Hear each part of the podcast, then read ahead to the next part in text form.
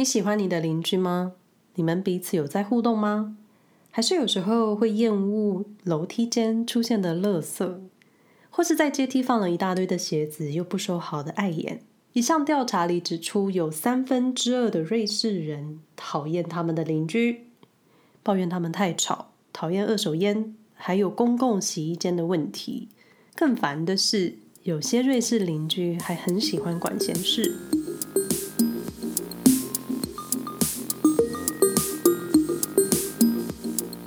一直想在 Podcast 讨论我们家的邻居，但又觉得一不小心可能会像是在讨论人家的八卦，或是对他人品头论足。可是我们家的情况，在身边瑞士朋友们来看，真的是很少见的邻居相处。所以今天想要用客观发生的事实来说说我们家的邻居，但是肯定的是会有我的真实感受，所以你们还是当做听故事就好。那先说说瑞士的概况，那内容的出处我会放在说明栏位，有兴趣的朋友可以回头找原文参考。一项调查指出，有三分之二的瑞士人讨厌他们的邻居。第一名讨厌的理由就是噪音，抱怨邻居很吵，讲话很大声，或是小孩很吵闹。因为你们都知道瑞士很安静，因为太安静了，所以一点点的吵，你就会觉得很吵。那在瑞士有个不成文的安静时刻，就是晚上十点到早上七点，深夜到清晨的安静时间，你不能太吵。老旧公寓的话，还规定你不能太晚洗澡冲水。另一个时间段是中午十二点到下午一点，是午餐的安静时间。所以安静这件事情真的是住在瑞士最需要留意的事。因为我们家就是很安静，所以只要有人关门是用甩门的。你很容易就会被砰的一声吓一跳。那再来一个讨厌邻居的理由就是二手烟。我一直有意无意提到瑞士抽烟的人很多，是真的很多。所以如果你惬意的在阳台晒太阳，那邻居可能也在他们阳台抽烟的时候，你就会闻到二手烟，或是在大门口抽烟，然后留下烟屁股、垃圾这种，让人觉得抽烟的邻居很烦。那再来，瑞士人不喜欢邻居的原因是彼此合不来。那这一点的话，我觉得合不来就别吧。为什么？为什么一定要跟邻居当好朋友？彼此相敬如宾，保持距离，我自己是觉得蛮好的。那还有一个更容易让住户之间产生不愉快的，就是共用洗衣房所产生的纠纷。因为多数的公寓住户他们是共用洗衣房的。所以彼此住户要沟通洗衣服的时间，或是衣服洗完之后有没有整理干净，让下一个住户方便使用。所以很多时候公用的洗衣间真的是邻居之间很容易有冲突的地方，因为也曾经有过有人太晚洗衣服吵到邻居，然后因此被生气的邻居反锁在洗衣房内的新闻。有冲突就会留下坏印象，然后你就会讨厌邻居，或是你被邻居讨厌。但是呢，这一份调查中，只有三分之一的人会找邻居沟通，部分的人会找房东。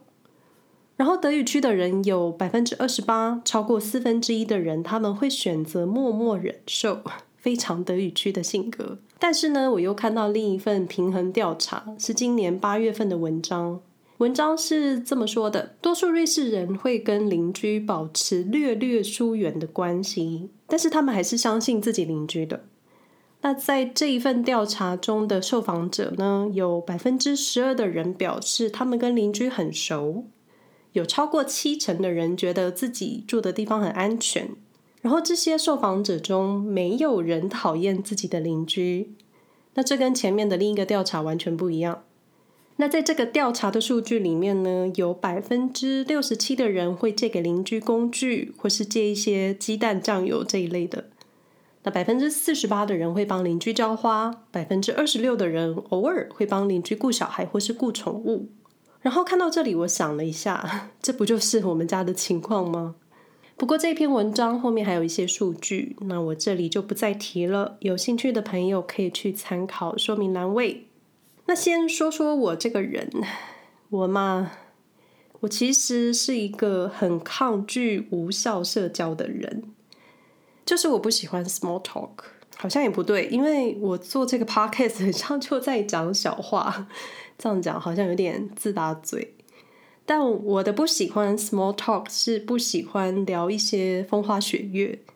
我知道需要礼貌，我知道需要入境随俗，我知道不能不跟邻居打招呼，我知道人家很喜欢跟你聊旅行、聊过去、聊未来、聊天气、聊小孩。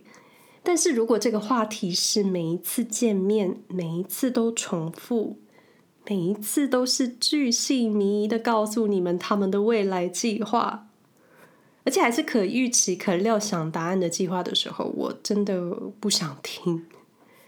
我明白是对方友善，但是我这一方我需要很用力听，很用力回，用力微笑，用力挤出自己有那么点兴趣。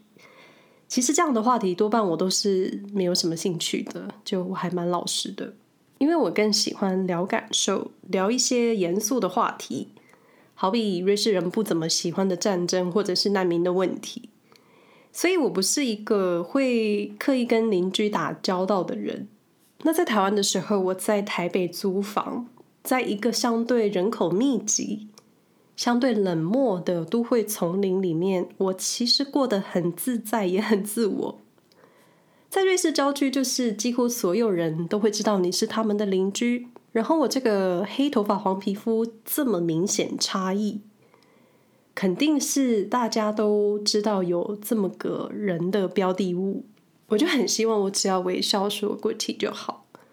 那之所以会跟部分的邻居来往，主要是我先生，他就是一个不是我要称赞，但是这一点我觉得他就是太多了，因为他就是一个礼数很够的人，所以基本上住比较久的邻居们他是认识的。然后他就是一个会去跟人家谈话，然后很会社交的人，有够有够会讲话的人就是他了。可能因为他的工作是顾问职，顾问就是一种话不落地、很会聊天的人，所以有点变得我不得不也要成为那个笑脸的人。其实我不是不爱社交，但我真的更喜欢有意义的聊天，喜欢有启发性的话题。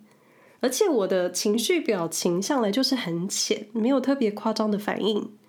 但我们家瑞士的邻居好像看到你就会咧嘴微笑的说嗨，就笑容满面的，我就好像不由自主也要跟着很嗨，就不知道你们懂不懂我的意思。所以有时候我觉得我就是那个住在中欧，但是行为很像北欧国家的人。我现在开门下楼，如果听到楼下有人在聊天，我会先等一下。等声音消失之后，我再下楼。要不就是开门前，如果听到楼梯间有声音，我也会等声音消失再开门。可是我们家对门是瑞典人，就你懂的，瑞典也是很有距离感的。所以有几次我开门的时候，他们正好也开门，所以只好彼此说嗨。我想他们也是在门后偷听声音。会说我们家社区在瑞士生活是很特例的原因，就我不知道在瑞士的朋友生活是怎么样，但是因为我已经听过不少次，我们家社区著名的互动是很少见的，所以我想跟大家分享到底这里有多么不瑞士。因为对于瑞士人相处的印象就是保持距离，然后很难跟他们交朋友。但是邻居我不觉得算是朋友，他们只是邻居。我可以守望相助，但敦亲睦邻的话，我需要再考虑一下。我们家社区是怎么样呢？其实我们家社区是一个开放型的社区，就是没有特别的树丛划清界限的那一种。一般人或是其他附近的住户都可以来我们家这一块的草地玩。那像前面 Podcast 有提到，呃，草地上还有一些游戏设施，所以附近住户的小朋友也会来玩。那我们家邻里社区最特别的就是邻居之间有聊天或是沟通的社群，就是在 WhatsApp 上开群。那有什么群呢？有妈妈宝宝群，专门分享或是交换小孩或是宝宝二手用品的群；还有就是女子组妇女群，说好听一点就是邻里消息群，就是邻里之间发生的事情都会在这个群里出现。比如说，之前有户人家的小朋友过世啊，他们会在群里讨论送花篮啊，送什么的。还有上一次地下室车库在某天晚上窜出浓烟的时候，这个群里就在讨论是谁家放的什么东西啊，什么什么的。另外呢，还有男子组。男子组的聊天群就是很一般，就借工具啊，或是修理什么手工的话题，就是很一般。然后还有一个共同的大群，大群就是可能有人要便宜的出清家具啊，或是有什么免费的东西要送出这种讯息。但是大群有时候也会讨论一些很莫名其妙的话题。比如曾经有人觉得来我们家社区放羊吃草的羊清晨很吵啊什么的，就是很琐碎。但因为你发言，大家就知道你是谁，所以很多时候跟你不熟的人就只会用你的发言来想象你的个性。其实说话或是文字，我个人都觉得需要很谨慎吧。那我们邻居社区的组成很多元，有瑞士人，有德国人，也有希腊、土耳其，还有对门的瑞典人。隔壁栋的华人家庭，这个社区大概就是我跟他们是华人，还有我先生是伊朗裔，也有巴西太太、乌克兰太太，这种其实很多。那很多家庭都是因为在外面遛小孩，然后彼此认识的，所以等小孩大了之后，你可能就不会再出门了。因为新的一批年轻爸妈，他们会组成新的一群，但前面提到的群组就是新搬来的加入，可能搬走的就退群了，一直待在里面的就是住很久的住户。比如说我们家顶楼的夫妻，我感受就是那位太太知道所有事，你知道的，人类就有一种体感，你知道只要把消息发给谁，那接下来大家都会知道这件事。不过有群组归有群组，但彼此有不愉快，或是看到公共环境有脏乱的时候，却没有人会想在群里直接讨论。就说，那你设这么多群组，不讨论正事，到底是要来干嘛的？那我这里尽量使用客观的事实来分享我们家的邻居。首先住在楼下的是一对瑞士夫妻，他们有一个小孩，就是一个可爱的小妹。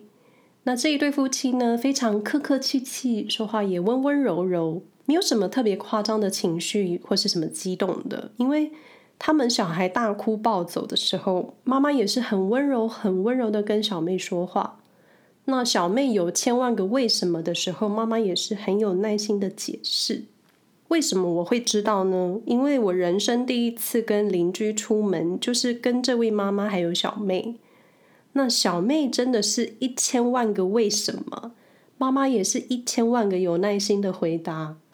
我就是我就是在旁边一直帮他们拍照的人，就就是上一次我在市区掉钱包的那一次，就是跟他们出门的。那小妹应该是很喜欢我吧，因为有几天傍晚她特地来楼上按门铃，打开就是她跟妈妈，有时候是她跟她爸。那爸妈解释说，小妹执意要来看看我，跟我打招呼，我就觉得好可爱。这是住在我们楼下的邻居。那住在我们家楼上的邻居呢，是一位单亲妈妈，还有三个女儿。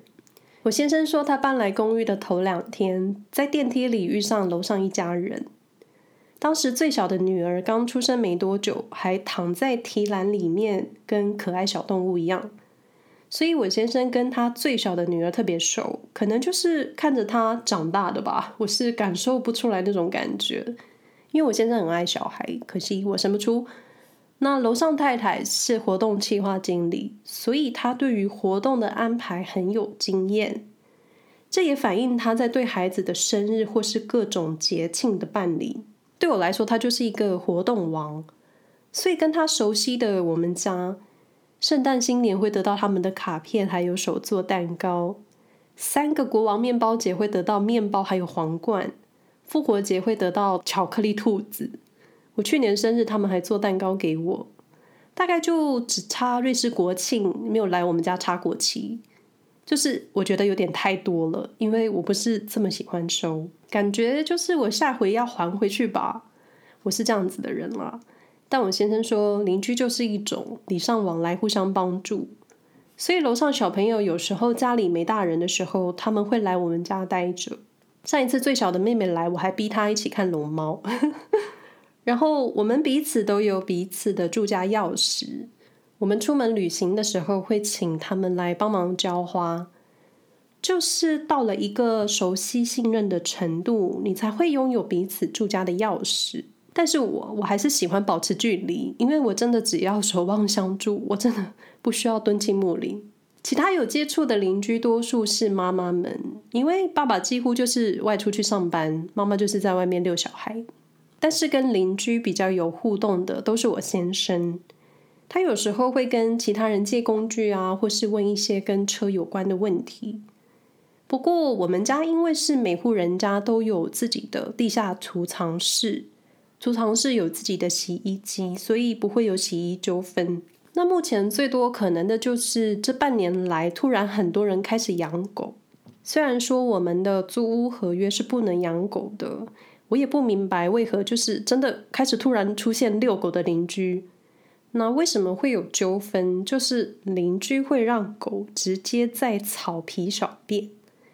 虽然说大便会捡，但是如果你对狗有一些概念的话，就是只要有味道，其他狗就会来。然后他们会再来一泡自己的味道，这种无限循环。另一个问题就是因为是开放的空间，所以附近的住户也会来散步遛狗。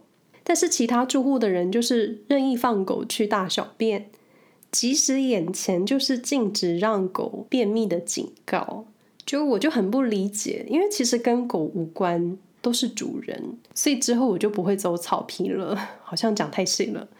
隔壁几栋的邻居呢，其实没有很熟，但你就住久了，你就会知道大概谁住在哪一层哪一侧。这样，好比我们家东侧栋的楼上，有个很喜欢裸上身站在窗边的老爷爷，不是我爱看，就是你想象一片肉色在移动的时候，你的眼睛视角你会被影响，然后你就会转头，就会看到他裸上身。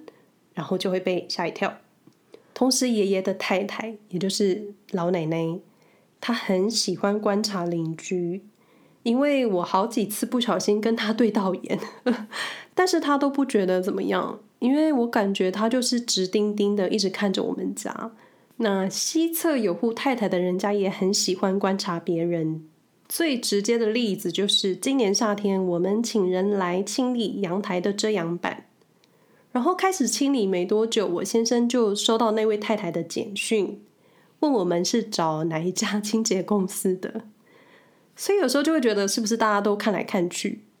因为这里的住家都是大片的玻璃，如果你没有把遮阳板放下，晚上开灯的时候其实是没有隐私的。就我有时候也可以看到隔壁栋人家他们在看什么频道啊、什么节目的，因为每户人家的电视机都超大，我好像也不知不觉去观察人家了。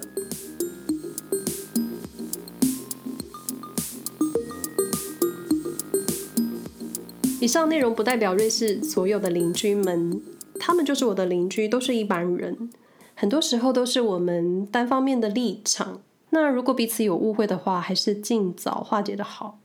但瑞士人不擅长直球对决，德语区的人更喜欢写纸条贴在门口上解决事情，或是绕一圈请房东。不过邻居真的是生活圈的一部分，不论你们跟他们有没有互动，总是会不小心在生活中碰面的。就我个人想法，保持君子之交，彼此守望相助就好了。那希望大家都生活满意，感谢各位的收听，希望你们都平安。那我们下回再说喽，拜拜。